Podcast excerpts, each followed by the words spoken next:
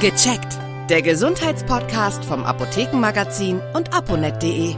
Herzlich willkommen. Ich bin Uli Harras, verbunden mit der Chefredaktion von aponet.de und das Apothekenmagazin mit Peter Erik Felter. Hallo, Herr Felter. Hallo Harras, ich grüße Sie. Ich glaube eigentlich ja, aber auch nur die Statistiken, die ich selbst gefälscht habe. Nein. Der Klassiker, ja. Der Klassiker. ähm, es gibt ja viele seriöse medizinische Studien und die mhm. werden immer gerne verbreitet. Wir kommen gleich auf ein paar lustige Studien. Aber mhm. wie erkenne ich so eine seriöse Studie? Also ich möchte es mal für das Thema Arzneimittel sagen. Ja. Das ist ja die Kernkompetenz der Apothekerinnen und Apotheker. Ja. Wichtig ist, dass man am besten ein paar hundert Patienten hat. Mhm. Und dann muss man schauen, gerade wenn es um neue Wirkstoffe geht, wirken die überhaupt? Ja. Und man muss quasi alles ausblenden, ausschalten, was quasi da auch einen Einfluss drauf haben ja. kann. Also wenn man ein neues Medikament testet, machen wir das meistens gegenüber einem Placebo. Das sind also Zuckerpillen, die keine Wirkung haben. Mhm. Oder wenn es um ernster Kranken geht, also wenn man um Krebsbehandlung sprechen, Krebstherapie, da nimmt man natürlich keine Zuckerpillen, dann wird die Standardtherapie verglichen. Ja. Und dann ist es ganz wichtig, dass weder die Patienten noch die Ärzte wissen, was sie geben, ob sie jetzt das neue Medikament geben ah. oder das Placebo, dass das nicht beeinflusst werden ja. kann. Also gerade wenn der Arzt das weiß, vielleicht so zufällig, übrigens, das ist ja das neue gute Zeug und da, da reagiert der Patient natürlich auch drauf. Na klar. Und äh, es wird also keiner genau weiß das, Entschuldigung, kein, keiner weiß das. Der Arzt weiß das nicht. Also es wird aber von einer dritten überwachenden oder kontrollierenden Person, Instanz äh, festgelegt. Die haben quasi in, in den Schlüsseln, die können später mhm. aufdröseln, wer was bekommen hat, aber weder der Arzt noch die Patienten wissen es, weil das dann Einfluss haben. Ja. Das ist ein ganz wichtiges Mittel. Und die Ergebnisse, die sind schon ziemlich seriös. Ich meine, wir haben ja. so wunderbare, mittlerweile wunderbar wirksame Medikamente und das müssen die mit solchen Studien beweisen. Wenn ich das richtig genau. sehe, ne? Genau. Wenn ich was Neues auf den Markt bringe, muss es ja besser wirken als das, was auf dem Markt ist oder zumindest weniger Nebenwirkungen haben. Das muss man mit diesen Studien ganz klar belegen und das verlangen auch die Behörden. Also es gibt in, in Amsterdam ist die Europäische Arzneizulassungsbehörde mhm. und die muss diese Sachen auch genehmigen und zulassen.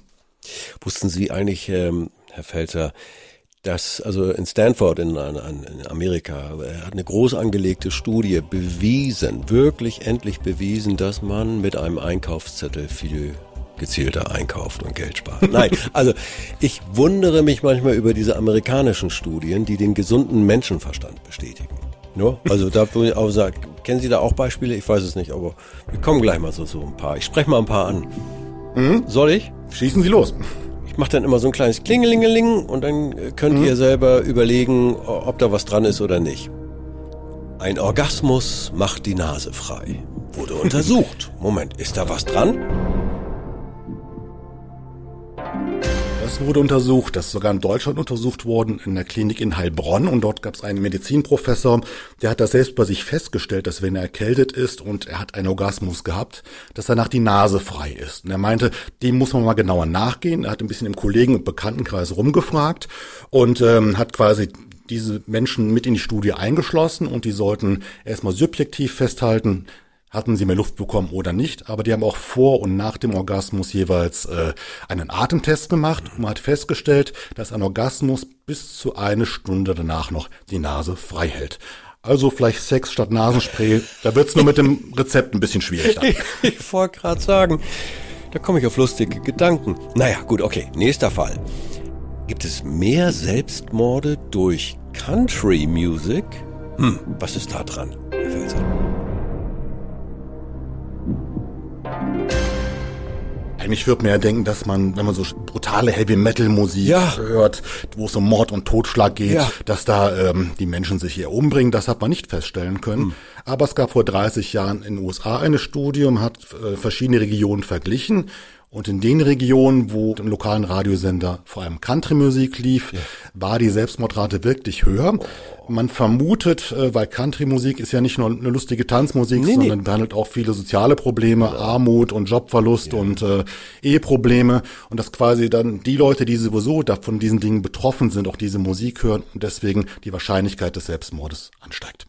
Ja, Gegenbeispiele beweisen natürlich alle Theorien. Dolly Parton, ne? hoch aktiv in höchstem Alter. Ja, gut, okay, wollen wir das Thema nicht weiter vertiefen. Ähm, nächstes Beispiel. Ohrenschmalz ist höchst informativ. Was ist da dran? Ja, es gibt ja verschiedene Körpersekrete, Körpersäfte, die man für medizinische Dinge untersucht. Ja. Das Blut und das Urin kennt äh, jeder. Aber es gab einen amerikanischen Chemiker, der hat vor 20 Jahren sich dem Ohrenschmalz mal gewidmet. Und er hat festgestellt, dass erstmal der Ohrenschmalz verschieden riecht, je nachdem, was man isst.